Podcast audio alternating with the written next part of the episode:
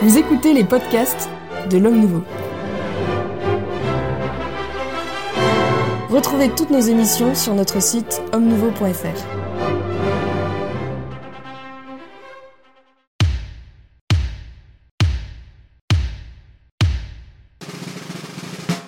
Saison 5 en vidéo, épisode 4 du Club des Hommes en Noir. Très heureux de vous retrouver pour une émission consacrée aujourd'hui à un, événement ecclésiastique qui a fait un peu de bruit euh, médiatique, la prière de bénédiction des couples homosexuels proposée par les évêques de Belgique euh, néerlandophone. Je vais y arriver. Beaucoup de bruit pour rien ou un vrai problème. C'est la question que je poserai dans un instant à mes invités et je m'empresse d'ailleurs de les, de les présenter. Je suis très heureux euh, de retrouver dans ce club des hommes en noir le père Jean-François Thomas. La joie est partagée. C'est un honneur de la Compagnie de Jésus. L'abbé euh, l'abbé Cellier, qu'on ne présente plus, lui. Voilà. Bonjour Monsieur Maxence et bonjour aux auditeurs. De la fraternité sacerdotale Saint-Pédis, l'abbé Claude Barthes. Bonjour à tous. Prêtre diocésain. Euh, merci beaucoup de. J'ai aussi une revue, vous pouvez en parler. Vous avez aussi une revue, oui. Qui s'appelle Resnové. Par, euh, par Internet. Voilà. Resnové, voilà. J'invite les auditeurs à les consulter. oui, effectivement, le dernier, les derniers articles étaient très, très intéressants. Les derniers. Et puis nous avons la, grande joie d'accueillir euh, pour la première fois dans ce, dans ce Club des Hommes en Noir euh, Anne Le Pape, journaliste et spécialiste euh, des questions religieuses, qui a dirigé la page religieuse pendant plusieurs années du quotidien présent. Anne Le Pape, bonjour. Bonjour Philippe. Merci beaucoup de votre présence qui nous réjouit tout à fait et qui va permettre d'amplifier un petit peu les points de vue et les analyses. Alors, prière des couples, des couples homosexuels présentée par ces évêques de Belgique vrai problème ou euh, beaucoup de bruit pour rien? Monsieur l'abbé. D'abord, d'abord, je voudrais, je voudrais dire, euh, pour, bien situer les choses, qu'il existe des situations morales et des situations personnelles de gens qui, sont, qui ont des tendances homosexuelles comme des gens qui sont divorcés, remariés, etc., qui sont parfois très difficiles et que, qu'il faut accompagner spirituellement et qui, qui demandent beaucoup d'investissement spirituel pour ces personnes qui sont euh, en, grave difficulté morale. Mais euh, néanmoins, on ne peut pas changer la révélation, on ne peut pas changer l'Église, on ne peut pas changer l'Évangile pour, parce que des gens sont dans des situations difficiles. Et, Mais il faut les accompagner quand même. Il faut les accompagner spirituellement, bien sûr. Je dirais tout homme est pécheur et le prêtre est là pour accompagner les, hommes pécheurs euh, et pour les aider à devenir meilleurs à, travers euh, la prédication, à travers les sacrements, à travers euh, la, présence, la présence, etc. Toutes sortes de, choses. Mais il, il s'agit de les accompagner vers le meilleur et non pas de bénir le péché. On ne peut pas bénir le péché. Ça, c'est impossible de bénir le péché. Ça n'a aucun sens. Même si à l'intérieur d'une situation de péché, il peut y avoir des actes de vertu naturelle qui se, qui se, là parce qu'on nous dit on bénit parce que c'est une, une, une, union stable alors euh, donc et fidèle. Et fidèle voilà. c'est les, deux termes qui ont été euh, donc qui ont été utilisés je dirais je dirais si un homosexuel euh, alors que son, son compagnon entre guillemets est gravement malade lui porte secours et l'aide c'est je dirais on va pas dire que c'est une chose mauvaise en soi si vous voulez.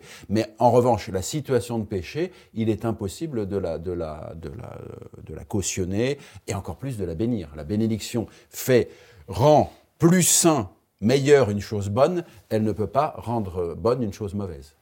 Monsieur l'abbé Oui, d'autant que, en l'espèce, il s'agit finalement de, de bénir un mariage, entre guillemets, homosexuel. C'est de ça qu'il s'agit. On est à la remorque de cette euh, néo-institution euh, du mariage républicain, du mariage républicain, oui, homosexuel en l'espèce. Mais non, mais c'est tout, tout, à fait d'accord, ce que vous dites.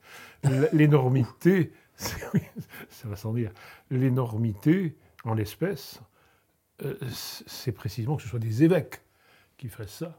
En, euh, un, euh, donc c'est vraiment une forfaiture inouïe. Enfin, on a forfaiture, vous employez le terme Oui, je pense qu'on peut se demander oui, qu'est-ce qu'ils sont ces évêques. On va encore avoir quelques petits problèmes. Qu'est-ce que. Ah, ah, oui, enfin, c'est colossal. Et le deuxième problème, c'est que l'absence de réaction appropriée des autres évêques.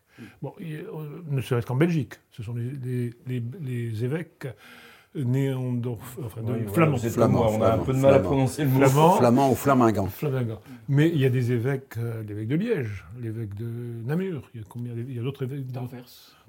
Non, d'Anvers, il est, il est, il est, il est flamingant, non? Oui, c'est ça. Oui, non, là je parlais. De ceux qui Je parle de, de ceux qui ne sont pas Les touchés, qui n'ont pas voté. Ouais. Euh, Qui n'étaient pas qui concernés pas par ce- concernés, par ce qui auraient pu qui auraient pu réagir. réagir d'abord en direct. Non, ce là. sont deux épiscopats différents. Voilà, donc euh, ils auraient pu réagir, réagir très fortement, et d'autres épiscopats et d'autres évêques. L'évêque est euh, on- le, docteur de la foi, il doit, il doit- il doit obligatoirement parler. C'est le vrai problème pour l'Église aujourd'hui. Et puis pas de réaction romaine non plus. Par ailleurs, bien sûr. On va en parler Qui est peut-être directement contredit dans ce, dans, dans ce document. Vous- si, pa- pardonnez-moi, Pardon, il faut quand même dire que le cardinal Arinze s'est euh, levé contre. Euh, cette- Cardinal Arinze, pardon, vous est rappelez très très vite. Alors, euh, Arinze de quel euh, Nigérien peut-être Africain en tout cas. En tout cas africain. Nigérien. Et hum, Ancien ancien, euh, préfet de la Congrégation pour le culte divin. Et qui a réagi. Qui a réagi sur cette question-là. question-là, oui. Oui, Très, très fortement. Père Thomas, votre, votre réaction, vous, devant cette, euh, cet événement, où, au début je disais, est-ce que c'est beaucoup de bruit pour rien Ou est-ce que c'est un vrai problème? Alors c'est un vrai problème parce que c'est une chose qui ne se produit pas uniquement, même si là on a affaire à un texte officiel, pas uniquement euh, en Belgique euh, néerlandophone. Euh, on retrouve le même type de problème dans des pays et depuis beaucoup plus longtemps comme les États-Unis ou bien les Pays-Bas, l'Allemagne et puis même la France dans certains endroits. En tout cas, ce texte n'arrive pas là par hasard, parce qu'il y a eu depuis maintenant plusieurs années une commission qui avait été mise en place, dirigée par un certain monsieur William Bombeck, et il est très intéressant de voir euh, ce qu'il dit sur le texte, justement pour le défendre. Il dit notamment que euh, les évêques euh, se sont basés sur, euh, euh, se sont inspirés euh, du magistère verbal et non verbal de François. Alors moi j'aimerais savoir ce qu'est le magistère non-verbal, c'est une nouvelle catégorie. Voilà, euh, c'est une, nouvelle, c'est une nouvelle catégorie. Donc il, il y a cet aspect. Et puis, euh, en ce qui concerne ce qu'a dit Monsieur l'abbé euh, Cellier, oui, en effet, euh, on ne peut pas euh, bénir le péché, mais ils vont répondre, c'est ce qu'ils font d'ailleurs dans leur, dans leur défense, euh, qu'ils ne bénissent pas le péché, mais ils bénissent les pécheurs, justement, qui ont besoin d'avancer et de progresser. Donc euh, le texte est, est très, euh, est très mitigé euh, parce qu'on peut y lire euh, ce que l'on veut, on peut l'interpréter de plusieurs façons. Et les évêques, y compris les évêques de langue française de Belgique, ont réagi ces derniers jours. Apparemment, il y aurait eu une certaine réaction romaine. Alors je ne sais pas d'où elle venait. Non verbal. Voilà, peut-être verbale, mais non écrite en tout cas. Et, non et publicisée, donc, en euh, les cas. les évêques étaient absolument furieux. J'ai vu la réaction de l'évêque d'Anvers, notamment. Il était absolument furieux en disant Mais enfin, euh, Rome est tout à fait euh, en retard et il faut que nous répondions vraiment à ce problème parce que en Belgique, les gens quittent l'Église à cause de ça. Alors je ne pense pas que ce soit quand même la première raison du vide dans les églises belges. Probablement pas. En tant qu'observatrice euh, sur, sur les questions religieuses, enfin des questions religieuses, euh, Anne Le Pape, comment vous avez euh, réagi devant une telle, euh, une telle nouvelle? Alors, le père Thomas a parlé de euh, Willy Bombeck. Oui. Et moi, ce qui m'a fait un petit peu réagir aussi, c'est qu'il a été pendant des années, ce monsieur, porte-parole de l'enseignement catholique en Flandre. Voilà, il est il- ouvertement euh, croyant et homosexuel. Donc, Et avec euh, une, une- euh, donc il a exercé une charge il a exercé une officielle. charge officielle au sein de l'enseignement catholique. En tant que parent, euh, on se dit que euh, c'est un peu surprenant, pour rester, pour employer un mot qui est un euphémisme. Vous savez, euh, à partir du moment où on parle de forfaiture, on peut employer tous les, tous Bon. les- tous les- tout le vocabulaire ici. Vous êtes libre, Je vous couvre. sans langue de buis. Et puis, bon, bah, euh, oui, en tant que catholique de base, euh, voilà, on se dit ce, ce qu'ont dit euh, messieurs les abbés et le père Thomas, c'est que ça, c'est au moins un manque de logique, mais euh, c'est la manière d'avancer des progressistes, un petit peu en crabe. Donc, il y a, euh, on, on fait des choses interdites. euh, ça n'est pas la première fois. On a les, les bénédictions en masse des, des, euh, couples homosexuels en Allemagne en mai 2021, en mai 2022. C'est interdit, on le fait quand même. Il y a également la théorie, puisque le cardinal Ulrich, rapporteur général du synode, en février 2022, a déclaré à une agence allemande que l'enseignement de l'Église sur l'homosexualité était erroné et que son fondement sociologique scientifique n'était plus correct. Donc c'est une réponse à ce que vous avez dit au début, ça, finalement. Oui, oui, oui effectivement. Il, il, je dirais, on, on essaye d'apporter des, des, des, des, justificatifs. Mais je voudrais signaler, par rapport à la morale sexuelle, puisque c'est grosso modo c'est ça dont on parle hein, de façon générique, appliqué euh, spécialement à l'homosexualité, que euh, euh, la révélation chrétienne est une révélation qui revient en arrière et qui, et qui, est, et, qui, qui va vers quelque chose de plus rigide, puisque notre Seigneur Jésus-Christ arrive dans une situation où on peut divorcer, et il va abolir cette, cette, cette, possibilité de divorce. Vous êtes en train de nous dire qu'il est rétrograde. non, mais euh, dans lequel on dit oui, mais le, le, je dirais, en, fait, on veut aligner, on veut aligner l'évangile sur les mœurs, c'est ça, c'est ça la base. Mais notre Seigneur a fait le mouvement inverse. Il pouvait très bien laisser l'état des mmh. choses, etc. Mais non, il a restauré le mariage dans son, dans son, je dirais, dans sa pureté originelle. Et euh, là, on essaye d'aller nettement contre l'évangile, parce que je dirais, il y a peu de choses qui soient aussi clairement condamnées dans l'ensemble de la Sainte Écriture, tant de l'Ancien Testament que le Nouveau Testament, que la pratique de l'homosexualité. Je veux c'est hyper clair, et dire qu'on euh, peut trouver des façons de, de, le justifier au regard de la Sainte Écriture me paraît complètement ridicule. Mais comme ce dominicain qui expliquait que saint Thomas était pour l'homosexualité, si je me souviens. oui, il y a quelques années. Effectivement. Père Thomas, vous vouliez intervenir, je crois. Oui, le titre exact du, du document, c'est Être proche pastoralement des personnes homosexuelles pour une église hospitalière qui n'exclut personne. Donc on voit bien que ça s'inscrit dans un cadre qui est plus vaste. Euh, le cadre plus vaste, c'est euh, tout le courant actuel, à savoir qu'il faut lutter contre tout type d'exclusion. Euh, donc toutes les personnes qui sont considérées comme en marge, mais que l'Église a toujours euh, aidé et, suivi euh, pastoralement, doivent être maintenant euh, considérés comme la norme. Sauf, sauf s'ils sont traditionnalistes. Oui, ça va sans dire. D'accord, mais ça va mieux en le disant quand même. J'ai quand même une question à propos de, On parle de bénédiction, et parmi les, argumentaires utilisés par ceux qui défendent cette, cette prière de bénédiction euh, proposé par ces évêques, c'est de dire on bénit bien aujourd'hui euh, les voitures, les motos, les animaux. Oui, pourquoi pas les euh, homosexuels Les maisons. Mais c'est des choses neutres. Non, mais pourquoi pas les couples Parce que là, c'est pas bénir les homosexuels tant qu'on veut, mais il s'agit là d'une bénédiction d'un couple. Oui, c'est le couple et pas la personne en voilà. bénir, bénir, une personne qui a des tendances homosexuelles me pose aucun problème. Pour l'aider spirituellement, de, lui donner une bénédiction qui l'aidera dans son combat contre les tentations qu'il peut ressentir ou les situations euh, difficiles dans lesquelles il peut se trouver moralement, il n'y a aucun problème. On bénit bien des hommes politiques. c'est dire, c'est dire. dire. mais, mais là, il s'agit bel et bien, effectivement, de bénir une union homosexuelle en tant que telle, puisque on, on l'examine même.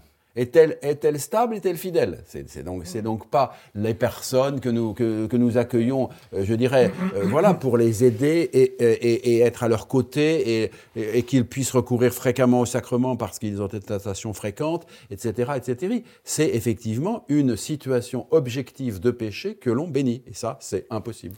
C'est la c'est la, la le rapprochement que ça, que ça opère avec un, mariage. Euh, bah, c'est une imitation du mariage. C'est imitation, et c'est ça qui pose problème en somme. Bah, non, mais d'abord, la, notion même de bénédiction ne peut s'appliquer qu'à des choses en soi bonnes. Ah.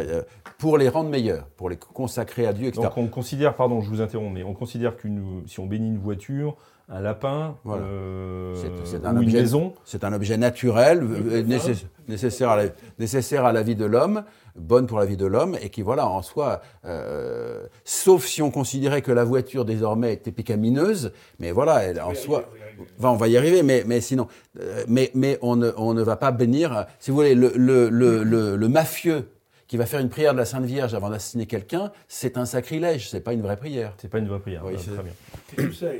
C'est tout à fait juste, bien sûr, c'est théologique, mais le fond de l'affaire est politique. Il est évident qu'il y a une pression euh, de LGBT sur toutes ces affaires-là qui, pousse l'Église dans ses retranchements et, qui veut la faire, euh, la, pousse à aussi rentrer dans ces, dans ces systèmes. C'est vieux comme le monde, bien sûr, enfin vieux comme, euh, comme, comme le libéralisme catholique, qui, qui- qui lâche sur ces points-là.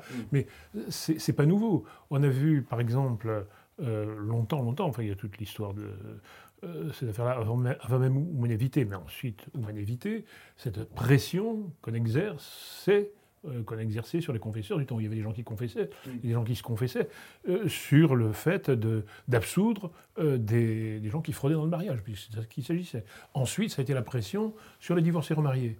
Euh, on parle maintenant du, du rituel, parce que c'est un rituel en somme, hein, de- inventé par les évêques belges, mais il y a eu un rituel, figurez-vous, il y en a eu plusieurs peut-être, mais enfin un, en tout cas que je connais bien, pour le, le mariage, le remariage des divorcés remariés. remariés.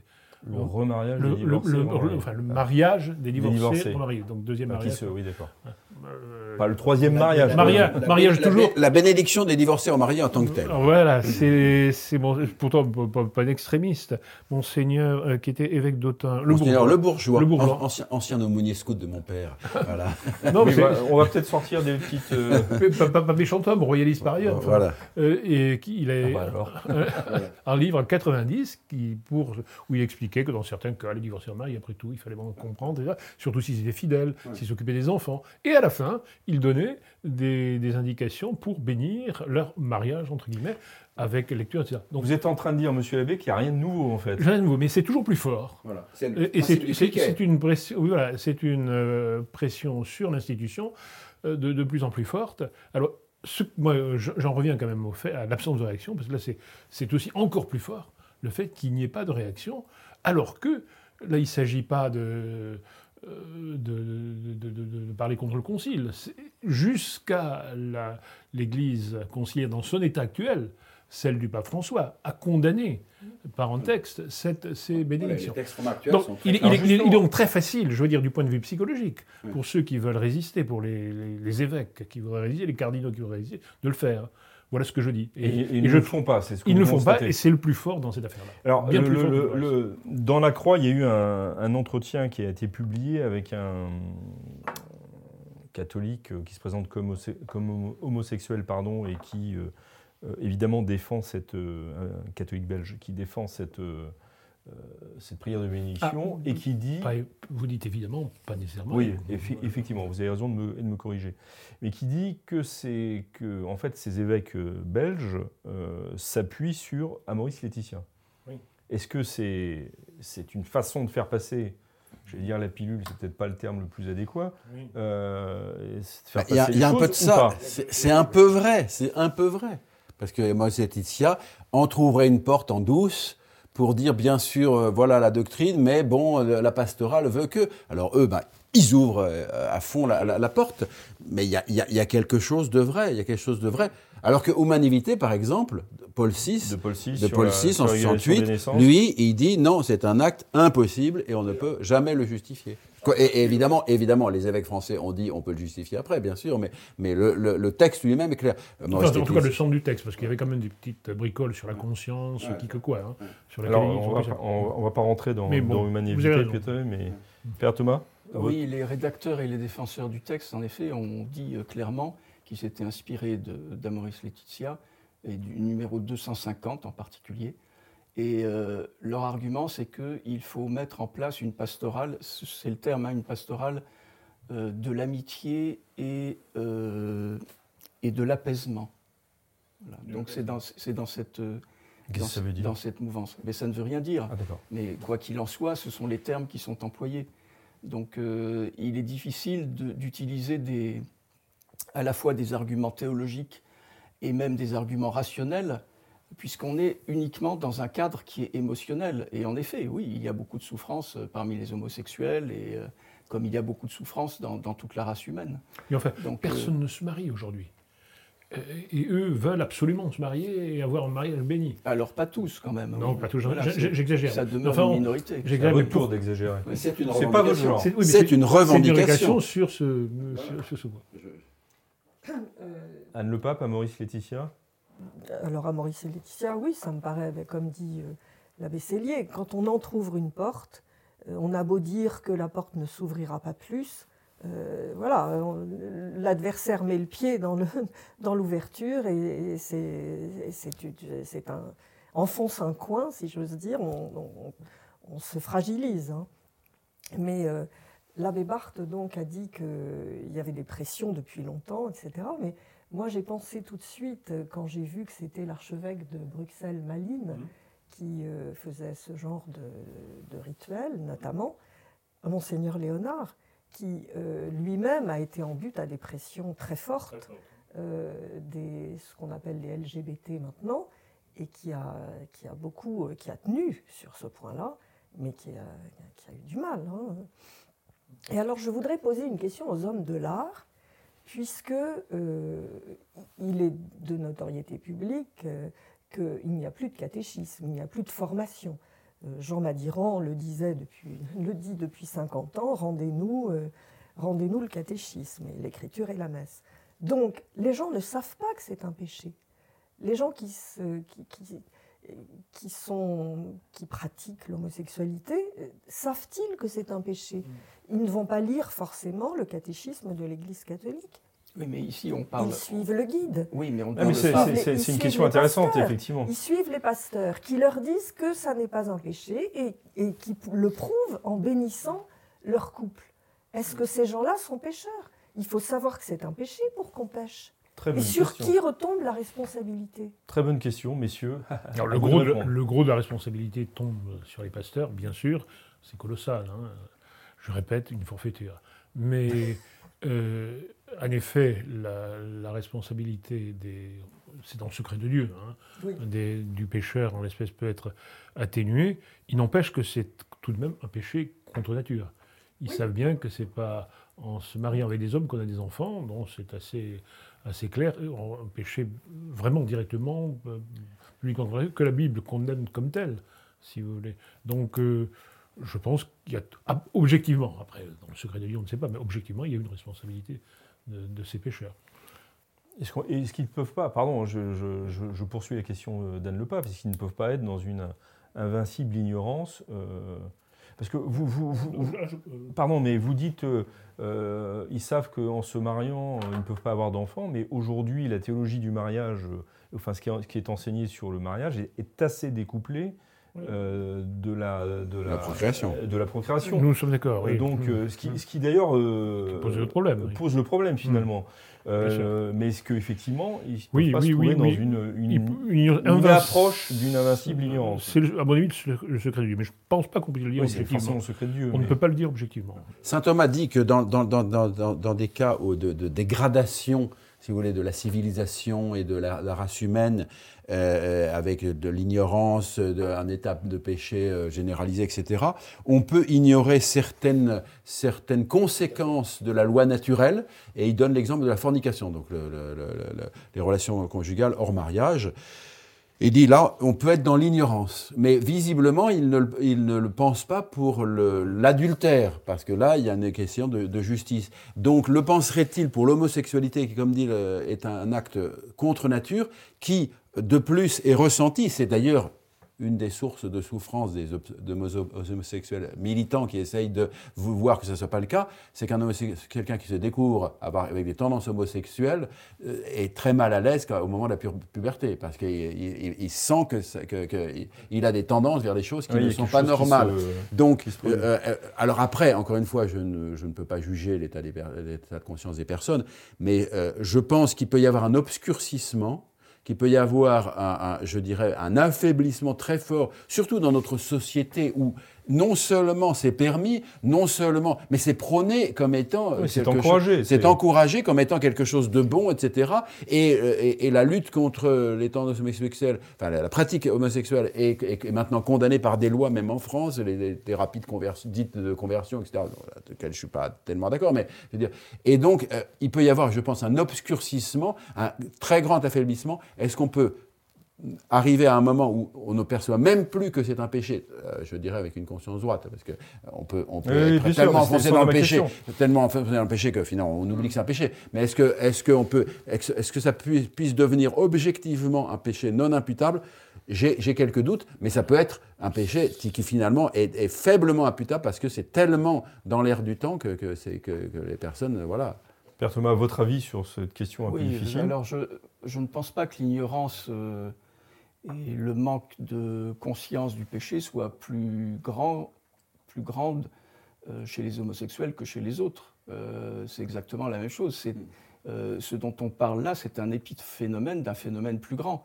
C'est le sens du péché qui a été partout et pratiquement Mais donc, chez tout le monde. oui. euh, Mais on- je peux étendre ma question de ce fait. Oui. Parce que, effectivement, est-ce que dans les péchés que- qui, qui sont commis aujourd'hui, hors ceux-ci, Oui. euh, euh, la majorité ou une grande partie, enfin, un- un- ou au moins un certain nombre, ne sont pas aussi dans une invincible euh, Oui, moi je, je suis plutôt d'accord avec vous, oui. Euh, je trouve Enfin, qu'il je y a... pose une question. hein, Oui, je- je, je- je trouve qu'il y a actuellement un aveuglement qui est en grande partie euh, euh, qui ne dépend pas de la responsabilité directe des personnes. Bien évidemment, il y a toujours un fond de responsabilité, pas- parce qu'on on a quand même des éléments pour savoir ce qui est bien et ce qui est mal, si on le désire. Euh, parfois, on s'aveugle euh, évidemment volontairement.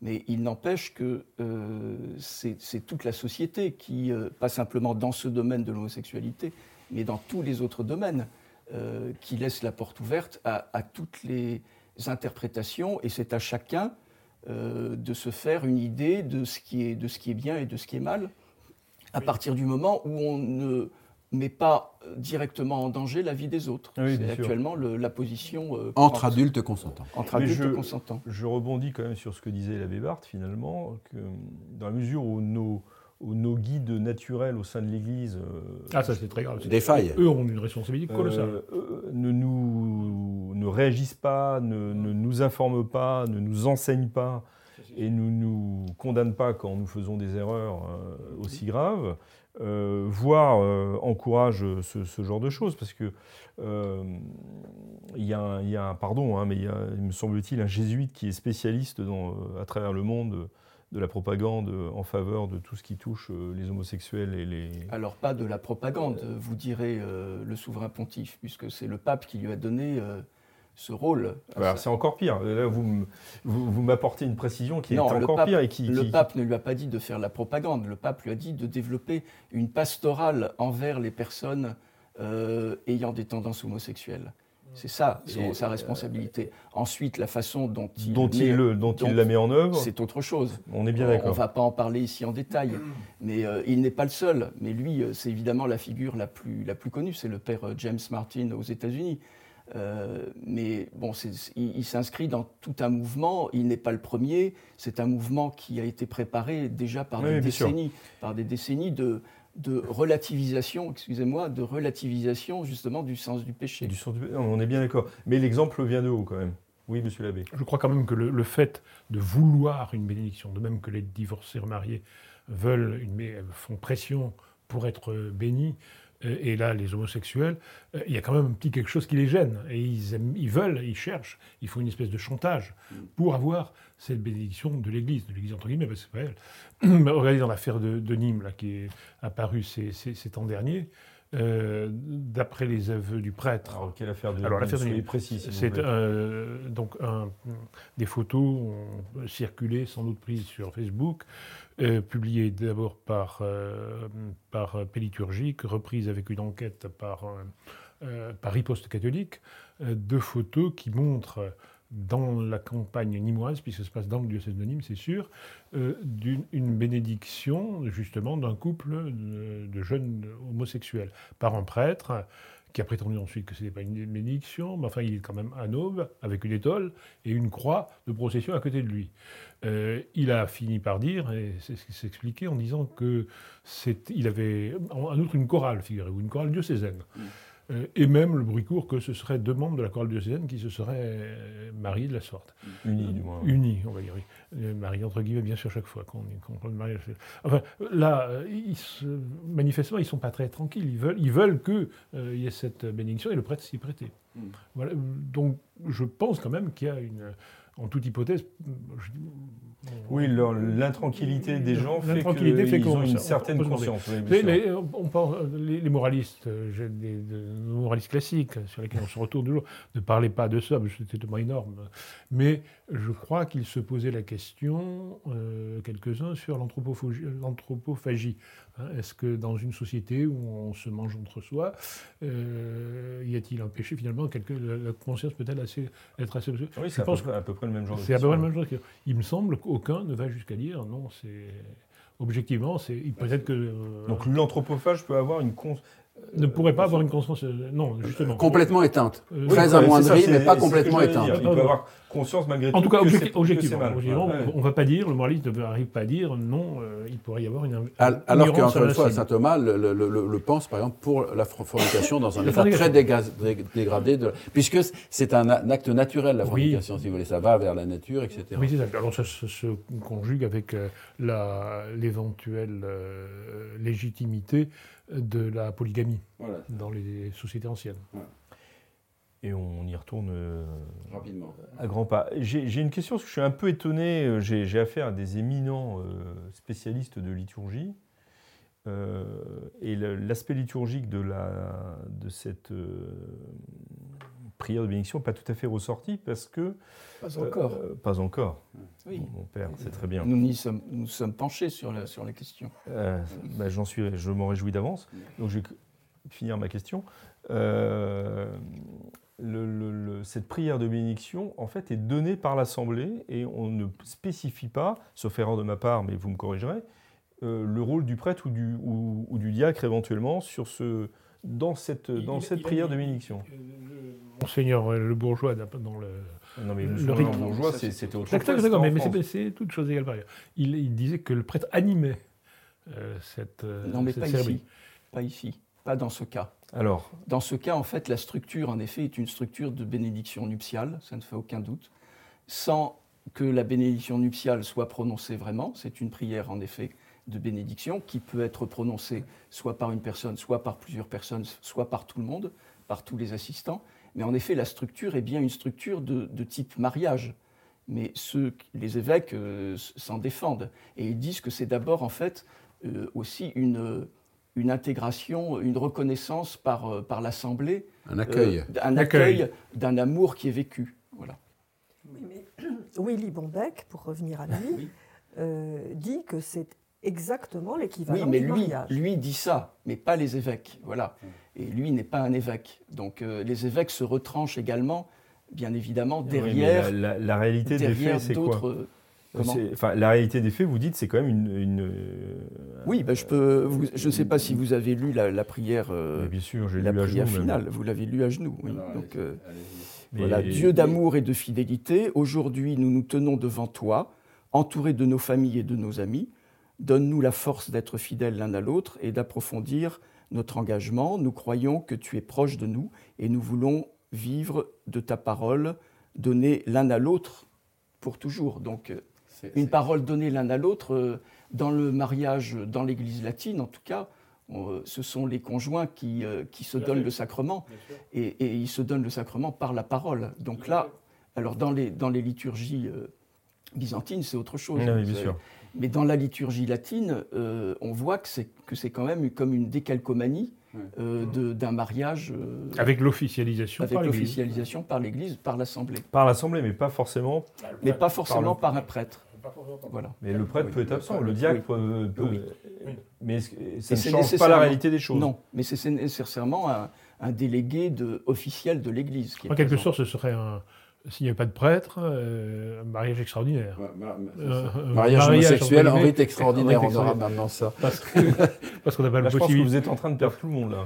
Oui, mais Euh, c'est-à-dire que dans le, pour le, le droit canonique prévoit que lorsqu'on ne peut pas avoir un prêtre pour être témoin officiel, du- un curé même, ou un délégué du curé pour être témoin officiel du, du mariage, euh, on est sur une île déserte, on est de la fraternité Saint-Pédis, on est de traditionnalistes d'autres fraternités. que c'est, on a de la fraternité Saint-Denis sur une île déserte. Oui. Euh, on, on va pouvoir se marier entre époux et demander éventuellement si un prêtre est là, et, il va bénir. Mais même sans ce prêtre, on serait marié et on demanderait ensuite à faire euh, euh, Inscrire. inscrire les- le, le mariage dans un, dans un registre. Euh, donc c'est pour ça qu'on plaisante à demi en disant qu'il y a une analogie lorsque le prêtre n'est pas là. Mais peu importe, c'est quand même un acte d'église qui est, qui est prévu par les évêques, là, pour le coup. ça. Et alors, le fait que, que ce soit l'Assemblée qui, qui, intervienne, euh, vous savez, c'est là aussi un autre mouvement qui, celui-là, est intra-catholique, c'est rien de politique, euh, qui est celui de la de, de, de, de l'évacuation du sacerdoce, du fait que dans les assemblées liturgiques, les, les, fidèles vont aussi consacrer. C'est l'affaire de, de c'est bien connu maintenant. Rappelez-la quand même. Alors Monica de Coire, en, dans, une minute en, Suisse, euh, en Suisse, une certaine Monica, qui était, je ne sais pas quoi, une ministresse euh, de la paroisse. Responsable de la paroisse. Responsable de la paroisse, a participé à une grande célébration, et a consacré. Ah, en, habit liturgique. Euh, en habit liturgique. Mais tout récemment, à Lourdes, euh, dans, au, euh, ce pèlerinage des, des cancéreux, ça s'appelle mmh. Lourdes Cancer Espérance. Espérance, c'est ça. Euh, lors de l'assemblée d'entrée, euh, le père Vieux pourrait nous en parler, les, dans la, la basilique Saint-Pie on a fait mettre les prêtres, la plus, sauf deux ou trois qui étaient autour de on les a fait mettre dans l'assemblée avec les malades, assis, tout le monde est assis, hein, prêtre, hein. et les paroles de consécration ont été prononcées par les prêtres et par un certain nombre de fidèles aussi, qui entraînés par, la, par le mouvement. voilà, une espèce de, de, de consécration de foule. Quoi. Desiderio Desideravi dit explicitement que c'est l'assemblée qui célèbre. Donc là, on, on, est, dernière émission, on, est, on, est, on, est, on est en plein dedans. C'est cette théologie où on, on, passe du, du prêtre, de, du prêtre euh, ministre de notre Seigneur Jésus-Christ à l'assemblée célébrante. Et là, c'est l'assemblée qui célèbre, l'assemblée d'église qui accueille, euh, effectivement, qui bénit, un, comme vous dites, qui bénit un amour. Et, et, et il y a une déclaration d'intention et de réciproque qui est une imitation du, mari, du, du véritable le, mariage. Le de l'assemblée, c'est magnifique parce que c'est, si on peut dire, euh, du point de vue bouninien, on est au sommet de la participation. Hein. C'est, on est vraiment. C'est, du, du, point de vue conciliaire, c'est très beau. C'est l'acmé de, de, la réforme liturgique, c'est ce que vous voulez dire? Voilà, je trouve que c'est très beau concilièrement. C'est très beau concilièrement. Très bien, bah c'est sur ces, ces paroles euh, que, encourageantes. encourageantes, si je puis dire, euh, que s'achève euh, cette émission, ce quatrième épisode du Club des Hommes en Noir de la saison 5 en vidéo, n'oubliez pas ça. Euh, nous nous retrouvons euh, la semaine prochaine pour un nouveau thème, une nouvelle émission. Mon père, messieurs les abbés, chère madame, merci infiniment de votre présence et de votre lumière. À la semaine prochaine et d'ici là, que Dieu vous garde.